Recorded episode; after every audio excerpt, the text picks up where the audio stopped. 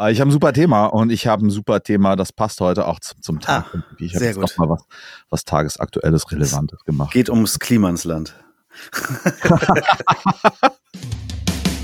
Labern Sie mich nicht mit Goethe an, sondern folgen Sie mir ins Klassenzimmer. Geschichte ungenügend. Eine Produktion von sofacoach.de.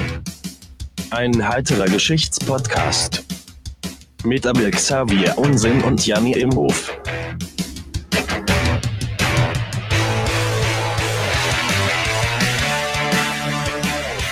Jiha! Oh. Ja, beste Partystimmung, Feierlaune, natürlich. Es ist ja auch der 8. Mai, an dem wir hier aufnehmen. Allen, die das jetzt mit Verspätung hören, einen wunderschönen Tag der Befreiung und einen wunderschönen äh, sonnigen Tag, wo immer ihr seid. Und hallo und herzlich willkommen zu Geschichte ungenügend, einem heiteren Podcast zu Geschichte und Popkultur. Und mein Name ist Janni und ich erzähle im wöchentlichen Wechsel eine kurze und eine längere Geschichte. Irgendwie bemerkenswerte Episode aus der Weltgeschichte, das kann alles Mögliche sein. Und die Geschichte erzähle ich nicht nur euch, sondern auch meinem Freund und Mithistoriker und Mitpodcaster Abel Xavier Unsinn. Hallo, Schönen guten Tag. Ich muss gleich Hallo. kritisch, gleich kritisch werden, wie das ja meine Aufgabe hier immer ist. bitte. Ich muss ja mit Enttäuschung feststellen, dass wir nur noch ein History-Podcast sind und nicht mehr der History-Podcast. Du hast dein, dein Intro geändert. Schreibe das jede Woche, schreibe ich das runter, tatsächlich. Ah, ich habe nicht so einen. Copy-Paste-Textbaustein. Aber es unterscheidet sich gerade immer noch so ein bisschen. Ähm, ja, well spotted. Es gibt natürlich sehr viel mehr Oh ja. Geschichtspodcasts und dann steigen wir gleich damit ein, denn wir sind auch Teil eines lockeren Netzwerks an unabhängigen Geschichtspodcasts. Die findet ihr unter geschichtspodcasts.de. Da gibt es noch super viel mehr von total großartigen, begabten Leuten, die das alle als Passion-Projekt machen und nicht irgendwie als, was weiß ich, nochmal Anhängsel eines großen Medienkonzerns oder einer Zeitung, die jetzt auch Audio macht. Die haben auch eine ganz, ganz schöne Suchmaske. Das ist nämlich schön alles getaggt nach Zeitaltern und glaube ich auch nach Geospots oder wie der moderne Mann sagt. Ich glaube, ich mache das immer kaputt. moderne wenn ich Frau. Noch, ja, wenn ich da noch zu sehr Tags rein, reinraue. Genau, ihr könnt euch Nein, aber man kann da halt durch die verschiedenen Podcasts hindurch halt nach Themen suchen und das finde ich Ja. ganz, ganz komfortabel und interessant. ja, Lodet mal ganz gut was aus. Finde ich super. So, jetzt möchte ich mal was über Japan. Und dann kommt unsere Godzilla-Folge, die armen Leute. ja, ähm, tendenziell, was wir noch so machen, du weißt jede Woche nicht, was dich erwartet. Richtig? Und ähm, nicht, deshalb versuche ich dich am Anfang auch immer noch etwas auf die falsche Fährte zu locken. Und zum Schluss unserer Folgen sprechen wir immer noch mal darüber, wie das Thema in der Popkultur verarbeitet wurde. Und damit ihr unsere Referenzen auch nachvollziehen könnt, wenn wieder hier zwei mit 40er Dudes über die 80er labern oder so, Ja. haben wir Songs und Videos aus der Show immer in unseren Playlists auf YouTube und Spotify. Findet ihr als je nach Plattform als klickbaren Link oder Buchstabensalat in unseren Show Notes. ähm, ja, wer das, wer uns da helfen möchte, dass wir das mal was besser machen, vielleicht muss man da HTML in die Show Notes schreiben oder eben nicht, ich weiß es nicht. Ähm, oder wer andersweitig mit uns interagieren möchte, kann das über folgende Kanäle tun. Ja, Aber wir sind erreichbar äh, per E-Mail, ganz oldschoolig unter Geschichte ungenuegend at gmail.com, also das Ü als UE wegen ist so. Oder bei Twitter kann man uns eine Nachricht schicken unter ungenugend. Also das ist unser Hashtag ungenugend, hinter dem wohnen wir. da wohnen wir. Ja, also bei Twitter halt. Hinterm Hashtag links. ja. Ja. Und wenn eure Podcast-Plattform Reviews oder so Sternebewertungen oder irgendwie was in die Richtung hat, dann gebt uns da auch doch mal knallhartes Feedback, also Bestnoten meine ich. Und wenn Ja. ihr uns weiterhelfen wollt, hier weiterhin randvoll mit Kaffee und Softdrinks hier rappelig zu bleiben und schnell zu reden, könnt ihr uns einen Link, äh, könnt ihr uns ein Getränk auf buymeacoffee.com ausgeben. Den Link findet ihr auch hier in den Show Notes. Was ist denn heute dein koffeinhaltiges Fitmachgetränk? Äh, Bier, nee. nee. Äh, schon wieder, schon wieder Rockstar. Nee, oder hatte ich Monster letztes Mal? Ach, es gibt auch so viele Energiedrinks. In Australien gibt's so einen Knock-off von Monster, der heißt Mother, ist aber so ähnlich aufgemacht. okay. Also auch so mit so, so Frakturschrift. Also ich, wenn da, wenn der Glenn Danzig sich nochmal was dazu sagen. möchte und irgendwie in Australien klagen, ähm, kann er das da gerne machen. Ja, Mother von Danzig packen wir in die Playlist. Gutes Lied. Ja, Dauerbrenner. Ja, Ich habe hier heute Tropical Orange Passion Fruit Flavor. Und das Zeug hat tatsächlich auf einem halben Liter 328 Kilokalorien. Das heißt, das hat mehr Kalorien als Vollmilch. Hm. Du kennst dich aus. Und, wie, und was ist der erste Geschmackstest? Was sagt der? Mm, Zesti. Schön sauer. Ja, das ist gut. Ja, ich gehe wahrscheinlich gleich die Wände hoch. Egal, wir steigen ein mit Rudolf Weibrand Kesseler. Vibrant. Also Vibrant. so wie Englisch vibrant oder eher so wie Weinbrand? W-I-J und dann Brand. Also ein Mensch aus den Nether Netherlands. Richtig, er wird am 19. Dezember 1934 in Alkmaar in Holland in den Niederlanden geboren. Und die sechsköpfige Familie lebt in einfachen Verhältnissen. Die Möbel sind aus Apfelsinen, Kisten? Danke. der Zeilenumsprung hier. Und das ist wahrscheinlich so ein, bei unseren viezenden NachbarInnen in den Niederlanden, wahrscheinlich wirklich sowas wie die gefühlte Armutsgrenze. Die Familie ähm, hat so wenig Geld, dass Rudolf kein eigenes Fahrrad hat. Okay, ja. Und als sich Rudolf bzw. die, Familie endlich ein Fahrrad leisten können für ihn, ähm, wird es von der deutschen Besatzung in den Niederlanden beschlagnahmt. Mhm. Äh, aber auch hier schon gleich reingrätschen, finde ich interessant, dass das offensichtlich in den frühen 40er, äh, späten 30er Jahren, was auch immer da los ist, schon so ein selbstverständliches äh, Besitztum offensichtlich war, auch in einfacheren Familien. Zumindest Fahrrad? In, ja, das Fahrrad. Ja.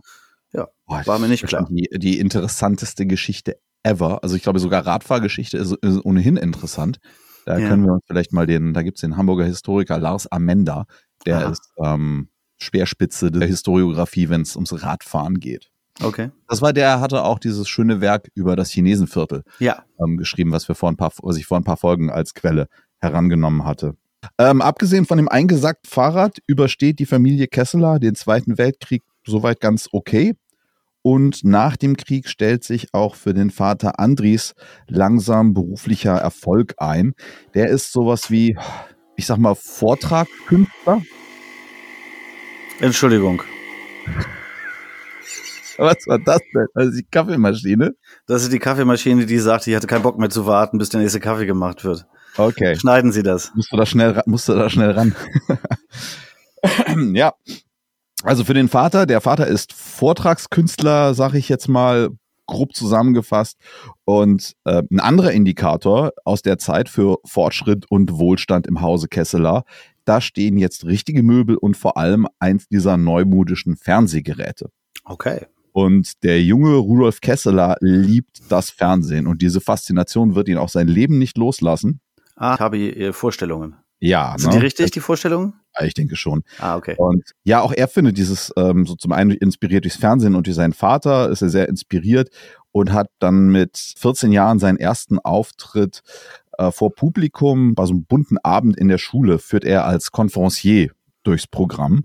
Und Ja. ähm, alle sind so begeistert und in Zukunft äh, moderiert er dann jeden bunten Abend in der Schule. Und sein großer Moment kommt dann im Jahr 1953. Der Vater ist an einem Abend auf einer Veranstaltung gebucht, kommt eine weitere Anfrage, ob äh, Andries Kesseler nicht genau an diesem Tag eine Firmenfeier machen Mhm, könnte. mhm, mhm. Und da haben sie gesagt, oh ja, uh, Doppelkohle, eigentlich nicht schlecht. Und ähm, Rudolf bietet sich an, er ich meine, er kann das Programm seines Vaters rauf und runter, er kann das auswendig. Dann Ja.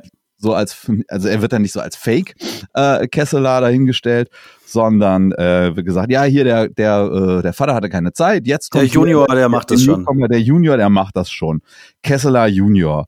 Und erstmals benutzt der junge Rudolf auch den Künstlernamen seines Vaters. Und so heißt es später in der Kritik im Lokalblatt, Rudi Carells Kabarett amüsiert das Personal der Gemeindebetriebe. Sehr schön.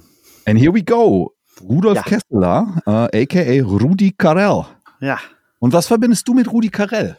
Ja, du hast es ja schon so angefangen in der Folge. Wir mussten echt mal Mühe geben, ein anderes Jahrzehnt in diesen ganzen, äh, ähm, in diesen ganzen falschen Fährten hier irgendwie zu verlegen, weil da sind die Pfade schon ganz schön ausgetrampelt. Aber Rudi Carell ist halt auch wieder für uns natürlich eine total prägende Fernsehgestalt, weil als wir da aufgewachsen sind in den 80er Jahren, war der halt einer der großen ähm, Showmaster. Also erstmal hat er eine Comedy-Show gehabt, Rudis Tagesshow, äh, die mich auch humormäßig, glaube ich, ganz schön geprägt hat. Wahrscheinlich ist das schlecht gealtert, wenn ich es mir heute angucke, weiß ich nicht. Habe ich seit 20 Jahren oder so nicht mehr gesehen. Ähm, wo er auf jeden Fall das äh, Weltgeschehen ähm, kommentiert hat. Wahrscheinlich ist das schon so ein bisschen, die Heute-Show dürfte so ein bisschen eigentlich so was wie die, äh, quasi dafür, das dürfte die Blaupause so rum für die Heute-Show Mhm. so ein bisschen gewesen sein. Ja. Halt mit weniger Gastauftritten. Ich glaube, der hat auch Sketche da gemacht, wenn mich nicht alles täuscht, aber die auch Mhm. alle selber. Ähm, da rannten jetzt, glaube ich, wenig Leute, die sonst so im Fernsehen bekannt waren, rum, behaupte ich jetzt einfach mal aus meinen Kindheitserinnerungen.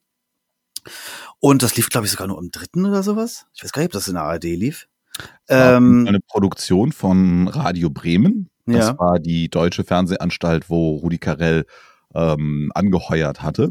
Was ja sowieso so die Fernsehanstalt war, die immer ein bisschen den jungen, aufstrebenden, etwas wildereren Talenten viel Raum gegeben hat, weil die Schreinemarkers und der Kerkeling, war der nicht auch erst bei Radio Bremen? Das ist Vor eine dem sehr gute Frage, aber jetzt äh, mir hier zu, zu und jetzt auch noch Kerkeling rausholen, den machen wir nicht, wie ein andermal machen.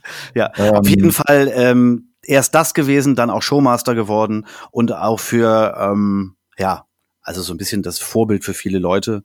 Persönlich soll er ein bisschen schwierig gewesen sein, hört man immer wieder, wenn Leute erzählen aus der Zeit. Mhm. Aber auf jeden Fall war er sehr lustig. Ja, der hat so kurze Sketch-Comedy gemacht und auch viel mit, viel mit Kulissen, viele optische Sachen, auch viele praktische Jokes, gerade aus der Anfangszeit, wenn er in Deutschland moderiert hat und sein Deutsch eben noch nicht so ganz gut war. Und später hat er wahrscheinlich privat sehr viel besser Deutsch gesprochen als im, äh, als im Fernsehen. Und ähm, ja, du erwähntest seine, seine Tagesshow, hieß es, glaube ich. Ähm, Rudis Tagesshow, ja, bin genau, ziemlich als, sicher. So als verhohne Piepelung. Und da hat er einmal so ein Ding gehabt, wo Ayatollah Khomeini mit Frauenschlüppern beschmissen wird. Und da hatte er so richtig Beef bekommen. Und ansonsten ist es halt wirklich so, so ein, so ein Wirtschaftsminister, der mit dem Moped in den Graben fährt. Und so, das, hat das hat sich auch bei mir eingebrannt. Und auch ich habe das Intro nochmal gesehen, ist einfach immer noch lustig. Ähm, oder es ist halt immer noch der gleiche Humor, wenn so ein Skispringer nicht gut landet, sondern da so hinklatscht. Das ist so, das ist, ich sage jetzt weniger, ich sage jetzt nicht, dass es gut oder schlecht ist, ich sag mal, das ist zeitlos. Ja, okay. Schadenfreude. Ähm, ja. As genau. old. Genau, dann machen wir jetzt mal bei Rudi Carell einen Pin rein und gehen zurück in die 20er, 30er, 40er Jahre, bleiben aber in den Niederlanden und vielleicht im weitesten Sinne sogar bei Fahrrädern. Mhm. Mir letztes Mal ja Nazis gewünscht, dann kommen jetzt auch welche. Ich habe, du, ich habe ich hab heute, nein, ich habe nicht heute gemerkt, aber ich habe gemerkt, wenn wir nehmen am 8. Mai auf, vielleicht machen wir mal was in the mood für, Ja. für diesen Gedenktag. Janetje Johanna Schaft wird es, glaube ich, nehme ich nehme ich an. Ich werde aber, glaube ich, weiterhin Schaft sagen, wie es im Deutschen so sich so runterliest, weil sonst muss ich hier irgendwie putzen. Schaft wird ähm, 1920 in Haarlem bei Amsterdam geboren. Und aus ihrer unmittelbaren Kindheit wissen wir nicht besonders viel. Ähm, was wir wissen, sie nimmt mit 18 an der Universität in Amsterdam ein Jurastudium auf und freundet sich auch mit zwei jüdischen Kommilitoninnen, Philine Polak und Sonja Frenk an und erfährt dann über diese und deren Zusammenhänge auch über die Judenverfolgung in Deutschland in den 30er Jahren. Und die drei ziehen zusammen in eine WG, gründen eine Universität, einen Frauenclub und engagieren sich gemeinsam. Mhm. Und mit Beginn des Zweiten Weltkriegs, also mit dem Überfall auf Polen durch Deutschland, engagiert sie sich auch da. Sie unterstützt in deutsche Kriegsgefangenschaft geratene polnische Offiziere mit Mhm. so Paketen. Also die Okay. packen dann da was und schicken das dann, dann irgendwie da, dahin in die, ähm, in die Gefangenenlager. Stell mir dann so vor, oh, Käse! Oder Michael, was hast du? Oh ja, Käse! Entschuldigung, die, jetzt haben wir die Klischees auch über die Niederlande abgehandelt und können, können weitermachen. Eins fehlt noch, aber das kommt später. Holzschuhe, Ja. Ach, Windmühlen, Ja. na gut. der Krieg, der Krieg kommt dann aber auch sehr schnell in die Niederlande. Und ich würde es jetzt ganz knapp zusammenfassen, es sei denn, du hast jetzt irgendwie für den, für diese Zeit, nee, gut. Äh, also ich, hab, ja, ich kann immer wieder versuchen mit meinem drei, mit meinem halb bis dreiviertel Wissen. Ich hätte Ja, gedacht, die, da war nicht viel Krieg, weil die das einfach überlaufen haben und da sofort kapituliert wurde, behaupte ich jetzt einfach mal, ohne mich da wirklich. Holland sowieso, Niederlande kenne ich mich nicht gut mit aus. Da hast du näher dran gewohnt, vielleicht hast du da von deiner in deiner Jugend einfach also ein bisschen mitgekriegt mehr, weiß ich nicht. Geschichtswissen, dass sich durch Osmose. Äh nee, naja, schon. Also ich meine, äh, so ein bisschen, ich weiß schon ein bisschen mehr über Dänemark als über äh, Holland, das glaube ich schon. Ja, ja, fair enough. Ähm, da gibt es gute Bombers. So, das Königreich der Niederlande hatte zu Beginn des Krieges seine Neutralität erklärt. Ebenso wie Belgien und Luxemburg. Ähm, hat ihn nichts gebracht. Ja. Das äh, hinderte das Deutsche Reich nicht daran, unter anderem zum Zwecke des bevorstehenden Krieges gegen Frankreich die Niederlande auch anzugreifen. Also der Widerstand der Niederlande war aufgrund der massiven gegnerischen Militärmacht nicht von langer Dauer. Ähm, was ich bemerkenswert fand, dass die deutschen Angreifer äh, deutlich höhere Verluste zu beklagen hatten als die niederländischen Verteidiger. Mhm. Aber also dennoch kapitulierten die Niederlande nach, ähm, nach vier Tagen am 14.05.1940 nach der Bombardierung Rotterdams. Mhm. Arthur Seyß-Inquart, Doppelname, Seyß mit SZ und Inquart, ähm, den kennt man, glaube ich, der ist in erster Linie bekannt geworden durch seine Hinrichtung als Kriegsverbrecher dann bei den Nürnberger Prozessen. Okay. Ja. Ja, um da ein bisschen eine positive Note reinzubringen. Der wird Reichskommissar der besetzten Niederlande und es beginnen Repressalien gegen Juden, Sinti und Roma. Philine Pollack und Sonja Frank, die beiden Freundinnen und Mitbewohnerinnen von Jo Schaft, so, ähm, also Jo ist ihr, ist ihr Mhm. Rufname zu der Zeit, die müssen ihr, zwangsweise ihr Studium beenden und ähm, das ist auch für, für Jo eine Initialzündung, sich auch mehr und mehr gegen dieses Besatzungsregime zu engagieren. Sie schreibt Flugblätter und Artikel in der Studierendenzeitung. Und ein Schlüsselerlebnis für sie wird der Februarstreik in Amsterdam und anderen Teilen Hollands Mhm. im, nun, im Februar 1941. Ja. Ganz auch wieder ganz kurz zusammengefasst. Es gab Übergriffe von niederländischen Nationalsozialisten auf das Amsterdamer Judenviertel. Und einer der angreifenden Nazis wird von den Verteidigern so schwer verletzt, dass er drei Tage später stirbt. Und als Vergeltungsaktion werden 425 jüdische Männer verhaftet und in Lager verbracht. Ähm, dann später Internierung, Arbeitslager und von diesen Männern überleben insgesamt zwei Mhm. im Zweiten Weltkrieg. Und als Reaktion auf diesen Angriff der Faschisten organisieren die unter anderem die niederländischen Kommunisten zusammen auch mit anderen Gruppen einen Generalstreik. An dem beteiligen sich unheimlich viele Leute und auch Studierende. Und dieser Streik wird total niedergeschlagen und Dutzende ArbeiterInnen erschossen. Und Jo schafft, die diesen Vornamen bald ablegen und sich Hanni nennen. Mhm. Und das ist so die, der, ihr Übergang auch in den aktiven, im Untergrund operierenden Widerstand. Ja. Ähm, sie wird dann irgendwann auch als Nicht-Jüdin aus der Universität ausgeschlossen, weil sie keine Loyalitätserklärung gegenüber der nationalsozialistischen Universitätsverwaltung unterzeichnen will. Und sie geht nach Harlem zurück in die Nähe ihres Elternhauses und da versteckt sie auch jetzt ihre jüdischen Freundinnen. Weißt du zufällig, wie das eigentlich genau lief mit der Besatzung? Haben die da auch irgendwelche äh, niederländischen Faschisten gefunden, die dann da quasi äh, den Job übernehmen für sie? Oder ist das alles sehr deutsch gewesen? Weißt du da was? Sehr gute Frage.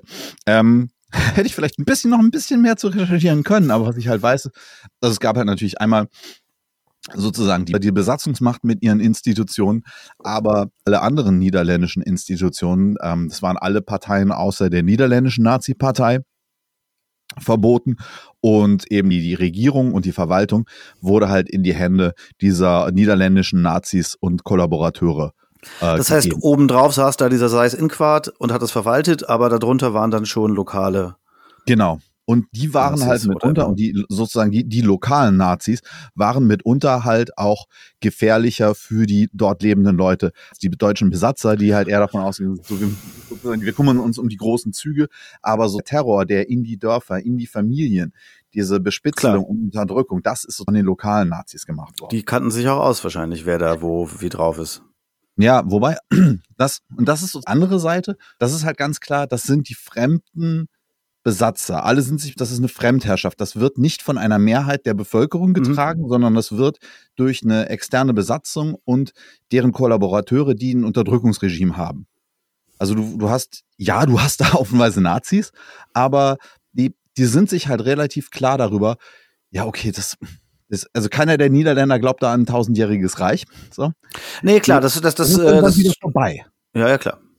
Gut, das wird jetzt ja, das stelle ich mir jetzt in Norwegen oder so auch nicht groß anders vor, aber das ist natürlich ein Ja. ganz anderes strukturiertes Land in seiner Größe und seiner Dörflichkeit. Ja, ganz genau. Und, und auch- die wirst dich im Verlauf der Geschichte wahrscheinlich auch immer mal wieder fragen, so, ja, wieso ging das dann? Das war doch hier, das war doch hier jetzt Nazi-Herrschaft. Und ähm, es gab aber eben halt noch genug Strukturen und wir werden dann auch von den Kommunisten hören, dann- es gibt dann halt ganz viel so im Untergrund. So, Mhm. und wenn gefragt wird, keiner was gesehen. Ja. Also es gab halt auch sehr viel Rückhalt aus der Bevölkerung eben für diesen Widerstand. Wie bei, wie bei Hogan's Heroes. Ja, Das ist ganz locker leicht. Genau, und jetzt kommen wir mal aber jetzt mal wirklich zu, äh, Ja. zu Honey. Wir nennen sie jetzt ab sofort Honey, ähm, weil sie jetzt auch so genannt wird. Und ich hatte ja gesagt, sie versteckt ihre jüdischen Freundinnen und was sie da zum Beispiel macht, dass sie im Schwimmbad, also im Stadtbad in den Umkleiden, filzt sie die, ähm, die Umkleidekabinen und klaut Ausweisdokumente von jungen Frauen, damit die beiden Freundinnen äh, mit, weiß nicht, einigermaßen ähnlichen Ausweisdokumenten eben sich als Nicht-Jüdinnen ausgeben können. Und über solche Aktionen denkt sie halt immer auch immer mehr, ja, da, da muss man noch mehr machen. Das, das reicht jetzt hier nicht, sowas wie Flugblätter verteilen und kluge Artikel schreiben. Die möchte ja zur, zur direkten Aktion. Mhm, mhm. Und die, die, diese direkte Aktion gibt es über eine Organisation, die sie, gibt es über eine Organisation, der sie sich anschließt.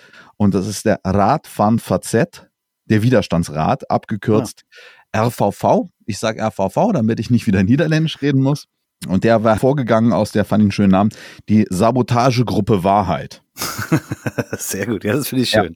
Ja, Die war, die, und die Gruppe war kommunistisch geprägt, aber nicht rein kommunistisch. Und man hatte sich auch überlegt, ob wir nicht alle Widerstandsbewegungen irgendwie unter einen Hut kriegen können, als eine große Gruppe auftreten. Das hat in der Form nicht geklappt, aber es wurde auch zusammengearbeitet und es fanden sich auch trotz der ganzen linken Spaltungen in dieser Gruppe AnarchistInnen, SozialistInnen oder einfach Leute, die die Schnauze voll von den scheiß Nazis hatten.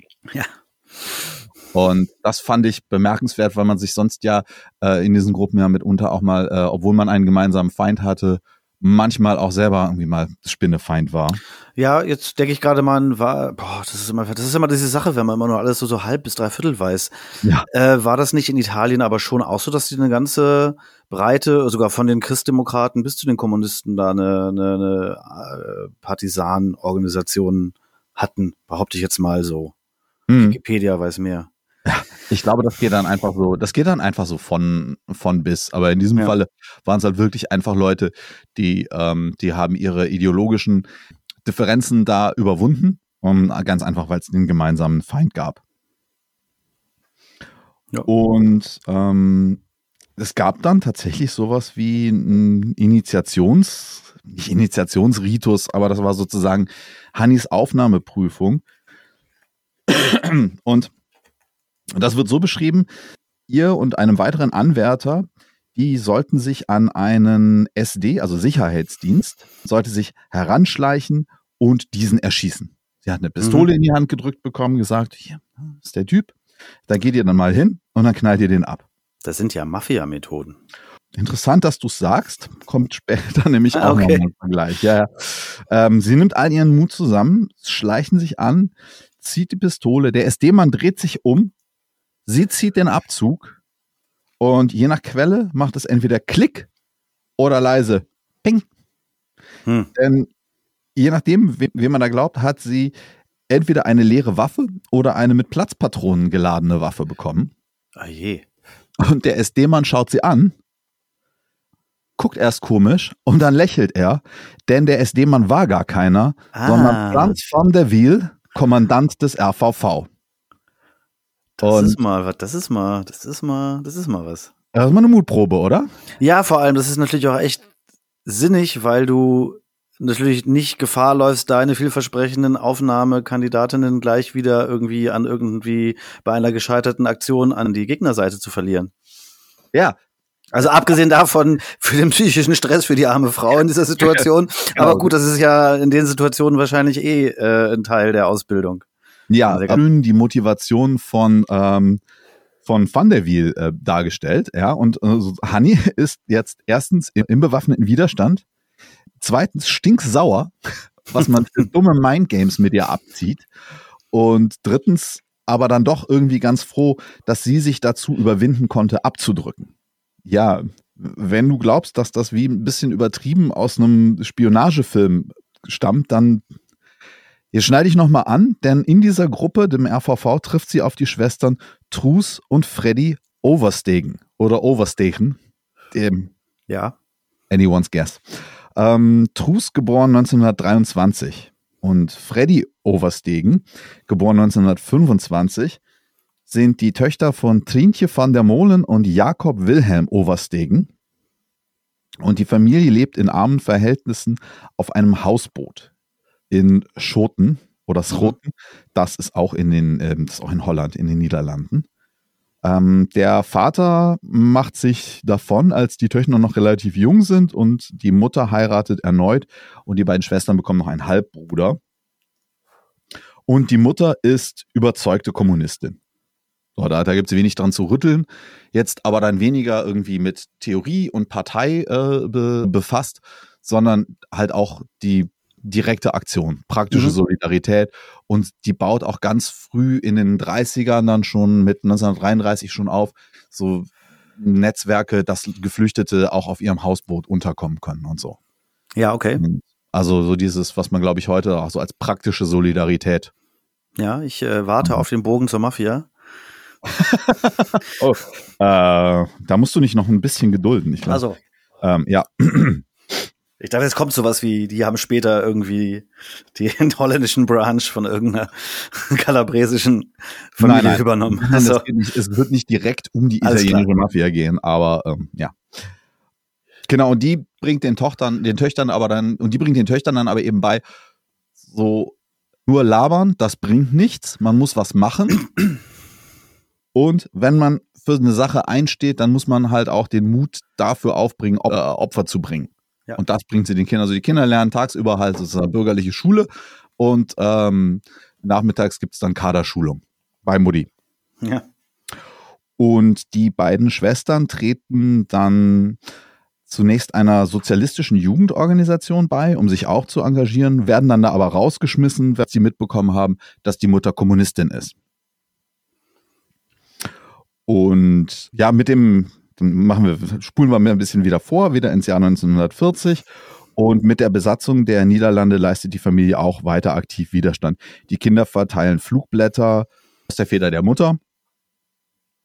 Und 1943 wird der bereits erwähnte Franz van der Wiel auf die Mädchen aufmerksam und denkt sich, hm, also zwei nette junge Mädchen, äh, politisch engagiert und überzeugt und noch irgendwie hübsch anzusehen, die beiden, und irgendwie auch gut mit Leuten, die verdächtigt doch niemand.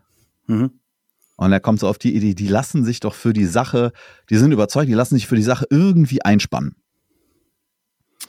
Und er spricht dann lange mit der Mutter und den beiden Töchtern. Ähm, ja, habt ihr da nicht irgendwie Lust im, im RVV, äh, im, im habt RVV? Ja, nee, in der Nachfolge, in der ZV irgendwas. ZVAB. Zentral, zentraler Widerstand der Arbeiter Moment, warte mal. Brandenburg. Ich habe irgendwann, ich hab an, irgendwann angefangen, das falsch hier runter zu tippen. Ja. Nein, das ist der RVV, der Radfahren-VZ. Ich weiß nicht, wieso ich da ein Z, ich weiß, wieso ich da ein Z reingebracht habe. genau. Und sie treten dann 1941 dem RVV bei. Wussten aber nicht so ganz, was sie da erwartet. Hm. Wir haben noch ein Zitat aus einem, ähm, aus einem Interview mit Trus auf, auf Englisch. Ich lese es auf Englisch vor. Only later did he tell us what we'd actually have to do. Sabotage bridges and railway lines and learn to shoot. To shoot Nazis. I remember my sister saying, well, that's something I've never done before. Das heißt, ähm, neben der Verbreitung von Propaganda und der Hilfe für Geflüchtete und Untergetauchte sind die beiden Schwestern jetzt auch an Missionen zu Aufklärung, Spionage, Sabotage und auch vom RVV sogenannten Liquidierungen beteiligt. Mhm. Ähm, ja, und für diejenigen, die jetzt gefragt haben, wann wann wann es jetzt endlich um, äh, wann, wann wird es mal wieder richtig Sommer von Rudi Carell geht, ähm, Triggerwarnung, körperliche Gewalt und Waffengewalt from here on out. Also Okay. ab jetzt. Ja. Ja. Und ich mach's mal ein bisschen plastisch. Ähm, aus einer Beschreibung von Freddy Overstegen, einer der beiden Schwestern, wie so eine Mission ablief. Ähm, auch nochmal ein Auszug aus einem Interview. Ich mache es auch wieder in, ähm, in Englisch, nehme ich an, oder ich erzähle es hinterher einfach nochmal zusammengefasst auf Deutsch und dann gucken wir mal, was wir nehmen. I had to keep an eye on my sister and keep a lookout from a vantage point in the woods to see if no one was coming. Also sprich, sie steht Schmiere. Ja. Trus, die Schwester, wurde dann abgestellt, die Kollaborateure oder Nazis ähm, dann aufzureißen. Ähm, Trus had met him in an expensive bar, seduced him, and then took him for a walk in the woods. She was like, Want to go for a stroll? and of course, he wanted to. they ran into someone, which was made to seem a coincidence, but he was one of ours. And that friend said to Trus, Girl, you know you're not supposed to be here. They apologized, turned around, and walked away, and then shots were fired. So that man never knew what hit him. They had already dug the hole, but we weren't allowed to be there for that part. Mhm. Und da haben wir es dann relativ, dass sie wurden halt auch eingesetzt, um Kollaborateure anzuflirten, Mhm. Mhm. irgendwo in den dunklen Wald zu locken und da wurden sie dann von anderen Widerstandsmitgliedern erschossen. Mhm.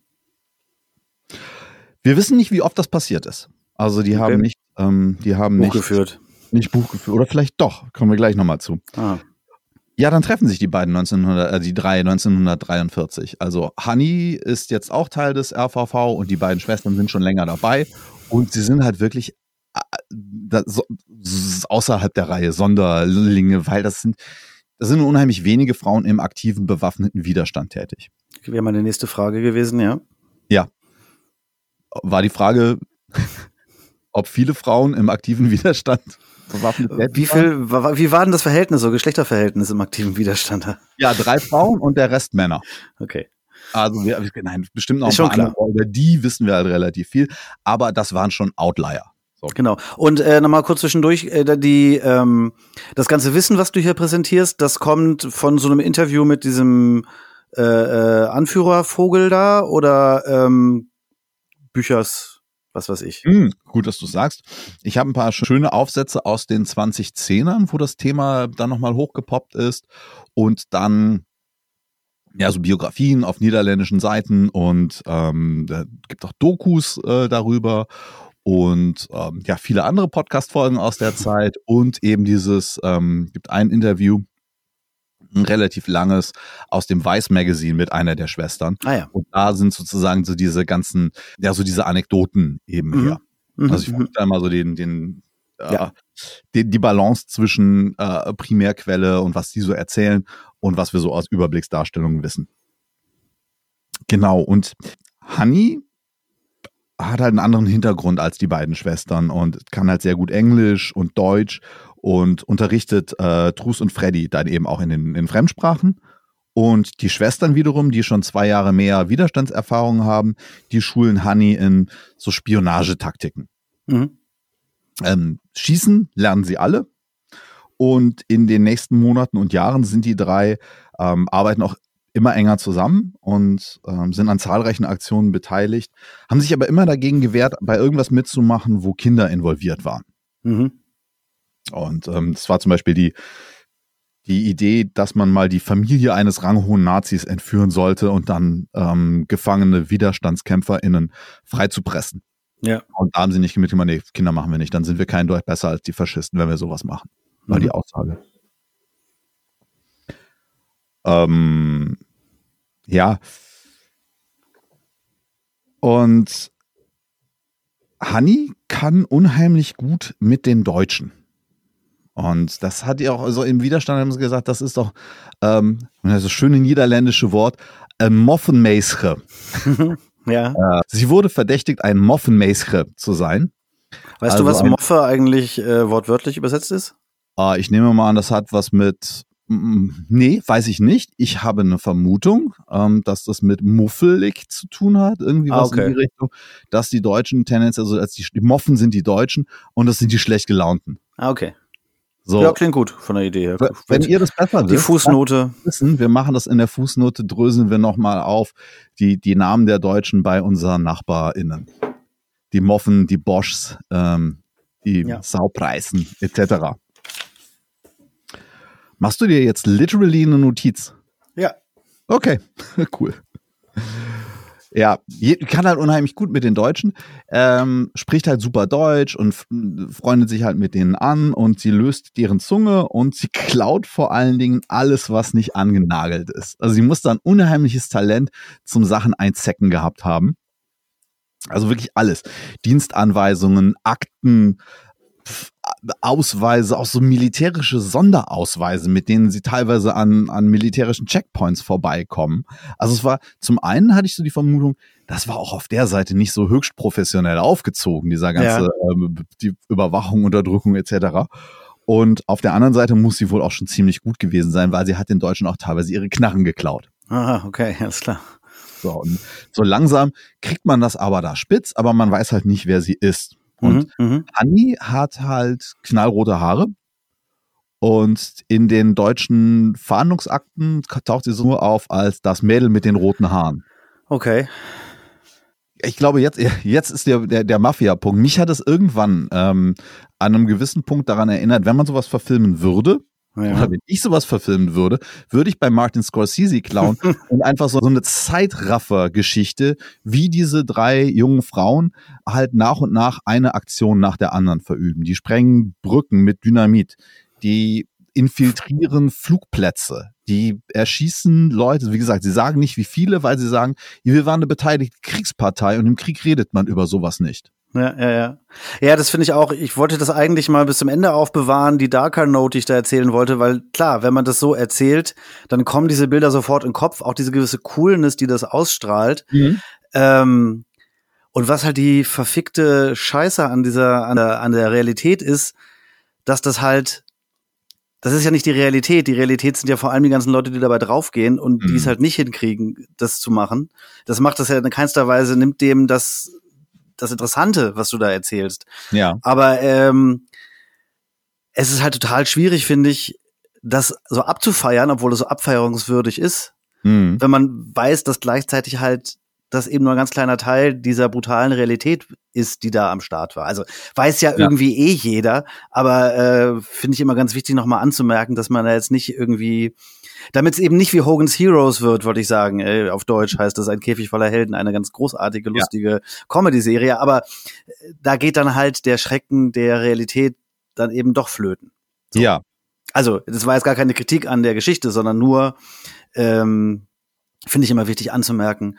Das ist Ja. ja. genauso wie, wenn man die ganze Zeit nur die herzerwärmenden Geschichten und auch schönen Geschichten von Holocaust-Überlebenden hört, besteht halt immer die Gefahr, dass die äh, Hauptzahl der Leute, die dabei eben draufgegangen sind, dann so ein bisschen in Vergessenheit gerät. So, Ja, willst, willst du noch ein paar Downer? Ich habe noch ein paar Downer. Nee, ich will die nicht, ich will die überhaupt nicht haben. Ich finde das bloß wichtig, dass man das, dass das klar ist. So, keine Ahnung. Du hast vollkommen recht und ich wollte jetzt auch gar nicht, also ich habe dieses Kopf, dieses Scorsese-Kopfkino jetzt auch nicht in aller epischer Breite jetzt hier aus. Äh, Nee, ich finde das total passend. Ich finde das total passend und auch angemessen. Das ist ja auch, also es ist ja auch gut, wenn es solche Geschichten gibt, um Himmels Willen, die soll man ja auch hören. Also so, das ist ja auch wichtig, klar. ja, das, das brauchte halt diese Leute, die uns das auch noch erzählen, weil die anderen sind nicht mehr da. Ja, das ist ja das. Zum Beispiel. Und um das wirklich jetzt auch in diese Darker Note zu bringen, ähm, du erinnerst dich ja noch an Philine Pollack und Sonja Frank von vor Mhm. zehn Minuten. Genau. So mit dieser Aktion, dass sie da irgendwie Ausweise geklaut haben. Ja, beide, beide erleben das Ende des Zweiten Weltkrieges nicht. Ja. werden ermordet. Und ja, wer auch ermordet wurde, das sind halt eine äh, Menge niederländischer Nazis. Wir wissen halt nicht, wie viele. Dann passiert 1944, geht erstmals was richtig schief. Und bei einem Anschlag auf einen Offizier der Sicherheitspolizei kommt Hanni zwar davon, aber ihr Mitwiderständler Jan Bohnekamp vom Opfer noch so schwer verletzt, dass er nicht flüchten konnte. Und Bohnekamp wird verhaftet und gefoltert und gibt unter anderem Hannis Namen preis. Mhm. So, die Sicherheitspolizei taucht bei den Eltern auf, die werden wohl auch für ein paar Tage verhaftet. Und ähm, ja, Hanni muss vom sozusagen Untergrund in den noch tieferen Untergrund und färbt sich die Haare schwarz, trägt eine Brille. Darunter, darunter leidet sie. Sie hat halt immer weniger menschlichen Kontakt und ist dann halt isoliert und macht aber mit, mit immer größerem Furor immer noch mehr Aktionen und reibt sich da richtig auf drin. Und die setzen ihre Auktionen auch durch den Winter 1944 und 45 fort. Und sie kriegen natürlich über so einen, es gibt so einen, so einen BBC-Sender Oranje, die ähm, so ein Exilsender, der denen so gesagt hat, ja, jetzt hier Stalingrad, das lief ja nicht so gut für die Deutschen. Und das ist halt immer noch weiter eine Motivation weiter Klar. zu. Ja, ja, ja. Also die haben halt durchaus gedacht, ja, wir, wir können hier gewinnen. Ja. Und das ist nicht so ein irgendwie Kämpfen auf verlorenem Posten. Ja. Und ähm, ja, aber am, am 21. März 1945 kommt Hanni dann in eine Kontrolle, hat auf dem Fahrrad ein Packen Widerstandszeitungen dabei und in der Handtasche eine Pistole. Und die, ähm, die Nazis, die glauben sofort zu wissen, wen man da hat. Hanni wird nach Amsterdam gebracht. Da im Gefängnis werden ihr die Haare gewaschen und nun ist man sich bei den Schergen sicher, wir haben das Mädchen mit den roten Haaren. Ja. Beim RVV hatte man jetzt das auch mitbekommen, dass sie jetzt äh, verhaftet wurde und dann gibt es noch eine Aktion, dass sich Trus, oh Gott, oder vielleicht war sogar Freddy, ich glaube es war Trus, eine von den beiden Schwestern, verkleidet sich als Krankenschwester, infiltriert diese Gefangenenstelle und versucht mit, äh, mit anderen Widerständlern Hanni zu befreien. Mhm. Und das geht allerdings schief, weil Hanni in dem anderen der zwei möglichen Gebäude sind, wo, wo Gefangene drin sind. Ja. Aber da, das ist halt auch wieder so eine Spionagefilmgeschichte. Ja. Und ich meine, klar, die Spionagefilme, so Ian Fleming war auch Spion. Das Ja. hatte tatsächlich also sehr viel, so, so Hanebüchen es uns heute erscheint, so war halt dann die Praxis. Das ja, ist- irgendwas muss ja auch wirklich passiert sein. Bei in der echten Spionagewelt passiert ja auch wirklich was. Und da wird Ja. halt mal unterm Fuß mit einer Giftspritze getreten. Also das wird schon auch schon mal passiert sein. Ja, es kommt dann allerdings so haarsträubend daher. Klar, ja. Weil wir, ich glaube, wir, weil wir es alle schon hunderttausend Mal gesehen haben und das für eine halt eben für jetzt für eine, für eine, ja, für eine halten. Fernsehklamotte halten. Ja, genau. Es gab zwischen den niederländischen Kollaborateuren und den Besatzern eine Übereinkunft, dass keine Erschießungen an Frauen vorgenommen Mhm. werden durften. Aber für Hanni machte man am 17.04.1945 so kurz vor dem Ende des Krieges eine, äh, eine großzügige Ausnahme. Mhm. Weil die hatte nun wirklich echt viele ihrer äh, Gesinnungsgenossen auf dem Gewissen. Ja. Und sie wurde am 17.04.1945 an die See gefahren, in die Dünen gebracht und sollte da erschossen werden. Und es gibt diese Anekdote über ihre letzten Worte und da bin ich mir nicht so ga- ganz sicher, wer das überliefert haben möchte, weil ich glaube, die, die, die Schergen hatten jetzt keine Interesse, die Geschichte genau so zu erzählen. Und zwar hat der erste Henker, soll sie bei der Erschießung wohl nur mit einem Streifschuss getroffen haben. Und sie hat ihm dann gesagt, ja, ich schieß aber besser. Woraufhin dann der, ähm, der zweite Nazi sie mit Ja. einem aufgesetzten Schuss hingerichtet hat. Drei Wochen. Drei Ja, ja. Wochen vor dem Ende des Krieges. Ja, Ich wollte schon auch gerade fragen, wann eigentlich dann diese, die, die Niederlande befreit worden ist. Hm. Die kamen ganz am Ende erst dran, weil die da nicht vorbeigekommen sind. es, ja, die sind halt erstmal dran vorbei oder durch und dann dran vorbei. Also du hattest ja sowas wie die, die Operation Market Garden. Ja. Ah, da gehe ich jetzt mit Militärgeschichte, da will ich jetzt nicht ganz ins Detail gehen. Da gab's halt so ähm, eine große Luftlandeaktion, auch auf niederländischem Gebiet, aber man wollte erstmal durch die Niederlande durch nach Deutschland. Mhm. Und ähm, ich weiß nicht, Teile waren, glaube ich, befreit und andere Teile eben äh, eben noch nicht. Und dann ist es halt alles sozusagen alles mit der, ähm, ja, sozusagen mit dem zwischen in den, in den Niederlanden wird der 4. Mai gefeiert. Das heißt, okay. es ist sozusagen noch näher dran. Also am 4. Mai wird dann wohl die, ähm, die Besatzungsmacht in den Niederlanden kapituliert haben. Ja. Ähm, Freddy und Trus überleben den Krieg. Und in ihren Kreisen hält man das Andenken an Hanni hoch. Nur, ja, dieser, dieser linke Widerstand, der es Mhm. nun mal eben war, Ja. ähm, organisiert von KommunistInnen, AnarchistInnen, SozialistInnen. Und der passte aber dann nicht mehr in die, in die Ideologie der westlichen Welt, in der, Ja, in, die, in die Nachkriegszeit, wo wir halt in den USA McCarthyism und den großen Red Scare haben und den Blockkonflikt. Der Kalte Krieg zieht Ja. auf. Dementsprechend wurde dieser linke Widerstand, das reichte halt so. Ja, sie war halt in so einer kommunistischen Jugendorganisation so ab unter den Teppich. Das war nicht so genehm. Das wurde lieber totgeschwiegen. Wurde die denn dann äh, so eine Nationalheldin dann auch in den Niederlanden oder war die eher dann unbekannt? Das ist eine Exzellente Frage. jetzt fast gesagt. Das müssen wir echt auch mal auf ein T-Shirt packen. ähm, ja, das ist wirklich eine exzellente Frage. Nee, der Widerstand selber, Mhm. die haben das, ähm, ähm, die haben eben das Erinnern an, äh, an Honey hochgehalten. Und ähm, Klar. äh, Truus Overstegen, die blieb ihr ganzes Leben lang eine Aktivistin gegen Krieg und Faschismus und hat Bücher geschrieben und ist in Schulen und sowas aufgetreten. So und ähm, wohingegen ihre Schwester Freddy, die hat geheiratet, viele Kinder gekriegt und so, so versucht sich da nicht mehr so arg zu in so ein Ja. deren Verarbeitung war, sich nicht mehr so arg damit zu beschäftigen. Ja. Wohingegen die Schwester sagte, nein, das muss jetzt alles raus, wir müssen uns wirklich erinnern. Und das, das fand ich ganz spannend. Und da kommen wir nämlich jetzt auch mal zur Verarbeitung in der Populärkultur. Hier sind wir 1981 Mhm. und da wird nämlich die Geschichte von Honey in den Niederlanden verfilmt. In dem Film Das Mädchen mit dem roten Haar. Okay. Und da geht's eben genau darum. Und Ah, ja. dann kriegt sie, kriegt Hanni Schaft auch 1981 ein Denkmal gesetzt. Und dann, ähm, ja, das hat aber, aber bei den, bei den Schwestern Overstegen, ähm, hat das wirklich bis in die 2010er rein äh, gedauert. Da haben die dann so eine Staatsverdienstmedaille äh, bekommen und das hat auch der damalige niederländische Regierungschef gesagt, ja, pff, das war, das war jetzt nicht so toll, was wir da gemacht haben. Das hätte man mal früher machen müssen. Ja, waren halt die falschen Widerständler vielleicht. uns leid, okay. Ja, die falschen Widerständler. Ähm, Ja, das Wort fiel mir ja noch so mal ein- ein, dass es ja auch immer dieser Dreck mit diesen blöden Nationalstaaten ist, dass die ja immer eine aktuelle Politik am Hacken haben, auf die sie da eingehen und dann ist es halt wichtig, dann war halt mehr oder weniger sowieso ganz Holland oder ganz Österreich oder ganz Norwegen im Widerstand äh, und sowieso nur das Opfer und diese ganzen ver schwierigen Verstrebungen wie, da waren auch viele Täter dabei und dann waren vielleicht ein paar Widerständler irgendwie gar nicht so für das, was hinterher entstanden ist. Das ist ja, Ja. alles viel zu kompliziert und passt dann immer nicht in die Propaganda des jeweiligen Staatsprogramms oder wie man das Ja. nennen will. Ja, und äh, du hattest ja auch, wenn, wenn du da einen kommunistischen Widerstand hattest, wenn der Krieg vorbei ist, dann sind diese Kommunisten natürlich als nächstes Ja. wieder gegen die, gegen die Klassengesellschaft und gegen das politische System, was den Kapitalismus jetzt verwaltet, ähm, nämlich die, ja, so. Genau. Vom, ähm, ja, die sind dann auch halt wieder der Feind. Ja.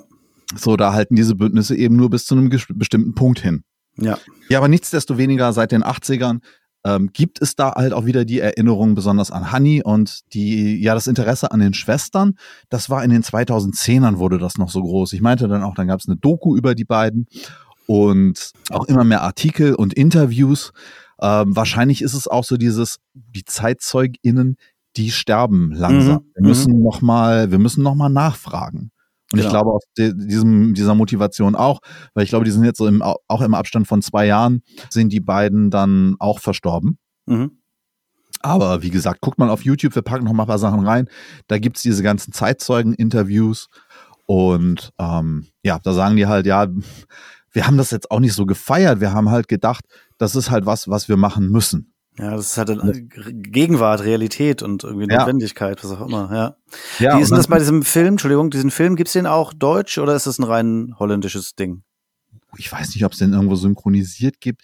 Ich meine, den gibt's als ganz, ganze 320 mal 200 Bildpunkte äh, Verbrechen auf YouTube. Wir werden es mal in unsere Playlist mit dem Titel Ja. Geschichte ungenügend reinpacken. Dass wir, ähm, dass ihr euch den Film auch nochmal angucken könnt. Wird heute auch immer noch in den Top 50 aller niederländischen Filme Okay. ähm, gemacht. Und genau, da habe ich noch eine popkulturelle, äh, popkulturelle Abschweifung.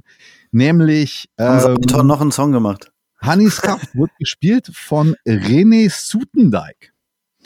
Und Okay. René Sutendijk ähm, hat unter anderem in so vielen frühen Filmen von Paul Verhoeven mitgespielt. Okay. Und vor allen Dingen alte Westdeutsche wie wir kennen die aus dem Thriller aus dem Jahr 1984 mit dem Titel Abwärts. Oh, Kennst du das? ähm, jetzt bringe ich das gerade, bringe ich das durcheinander? Ist das nicht der Wallraff? Nee. Ähm, ab, das, ist sagt mir auf jeden Fall was. ah, ah, Hirn, wie, wie Hirne funktionieren, ist wundervoll. Ja, geil. Ja. Abwärts ist das außerdem, außerdem noch eine, glaube ich, ziemlich gute deutsche Düsterpunk-Band, wenn mich nicht alles täuscht. Abwärts. Ja. Packen. Musst du was in die? Äh, musst du was Ja. Cooles finden und in unsere Spotify-Playlist? Kenne ich mich aber nicht mit aus. Ja, Ja, pff, das hat man schnell drin. das denke ich auch. Na, das ist Ja, auf jeden Fall, ja, abwärts. Deutscher, deutscher Thriller von 1984 mit Hannes Jennecke und Götz George, so als einem schmierigen Werbetypen. Und der ganze Film spielt, oder fast der ganze Film spielt in einem steckengebliebenen Aufzug. Mhm. Und ähm, dann spielt noch mit als so als so ein biederer Buchhaltertyp Rudi Carell, nein, nicht Rudi Carell, sondern der, ähm, der großartige und zu jung verstorbene Wolfgang Kieling. Aha. Der wiederum die Synchronstimme von Bert bei Ernie und Bert in der Sesamstraße war. Ah. Und jetzt wird's endgültig zu weit. Aber das war so eine Rolle von ihr in einem deutschen Film. Das war so der, Ja. der Höhepunkt ihrer äh, Karriere in Deutschland, aber halt bekannt durch den Film. Und der Film hat eben dieses Gedenken an diese Widerstandsgruppe wieder angeschoben. Ja, verstehe. Wie, ja, genau. Und dann, wie gesagt, es wurden die Zeitzeuginnen alle nochmal befragt, bevor sie dann eben gestorben sind. Wir haben einen umfangreichen, ähm, so, und jetzt wird's, genau. Und ich glaube, wir können schließen mit dem, ähm, mit dem Titel von Trus Overstegens Buch. Sag mir, damals nicht, heute nicht, niemals. Ah, ja, ist schön. Das Ja, passt, ich ja, denke, das- sehr schön, sehr schön zum gut. 8. Mai. Ja, das passt sehr gut zum 8. Mai. Auch zum 10. Ähm, und auch zum 23. November, aber zu jedem Tag. Und wenn ihr Teenagerinnen braucht, die eure Nazis, nee, kümmert euch selber. Ähm, engag es, es engagiert euch. Und ähm, ja, kanntest du die? Kanntest du die? nö, ich habe nie was von gehört. Finde ich super, die Okay. Geschichte. Ich fand das sowieso, das fand ich auch sehr schön, sehr schön aufbereitet und ähm, sehr interessant. Und ich habe wieder was gelernt. Das hat, ich habe das so, so Aufhänger oder wie ich da rangekommen bin, irgendwann so eine Überschrift gelesen.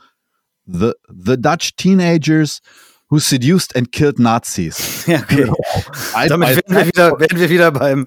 Das, daran sieht man aber wieder auch, was diese popkulturell coole Aufbereitung auch wieder für Vorteile hat, weil dadurch interessieren sich Leute für den Kram. Ja, äh, so wurde mir das vom, also ich Ah, glaube ja. nur so irgendwie, ja, und auf dem Stauffenberg, dann mit dem Koffer und so. Ja, ist auch nicht, nicht ganz uncool. Ähm, Ja, verstehe ganz genau. Sehr gut. deshalb müssen wir auch vielleicht noch einen reißerischen, coolen Titel dafür finden. Ja. Und da haben wir noch ein bisschen Zeit und äh, ja. Die Sagt rote Zora aus Harlem. Ich, ich nehme es mal als Arbeitstitel mit. Ähm, Ja, wenn es euch gefallen hat, dann lasst es uns wissen auf Twitter oder per E-Mail, wenn ihr Fehler äh, gefunden habt oder noch mehr Ergänzungen dazu habt und vielleicht noch, an, vielleicht noch andere Frauen im Widerstand, lasst es uns wissen. Äh, Wir werden vielleicht auch noch mal zu ein paar anderen Podcasts aus unserem Netzwerk ver verlinken. Da gibt's nämlich auch immer ganz großartige Folgen zu Frauen, auch Frauen im Widerstand. Gut. Ja, und wir hören uns nächste Woche mit einer Fußnote. Richtig. Viertelstunde erzählen. Heute war es ein bisschen länger.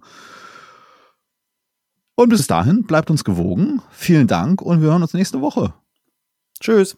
Ja, du bist auch wieder dabei dann nächste Woche. Ich bleib hier sitzen. Alles klar. Zwisch, ah, zwischendurch mal aufstehen, zwei, drei Schritte gehen. Zum Beispiel, Ja. um die Kaffeemaschine auszuschalten. Das macht sie selbst. Ich muss sie wieder anschalten. Alles Ah, klar. okay. Macht's gut. Tschüss.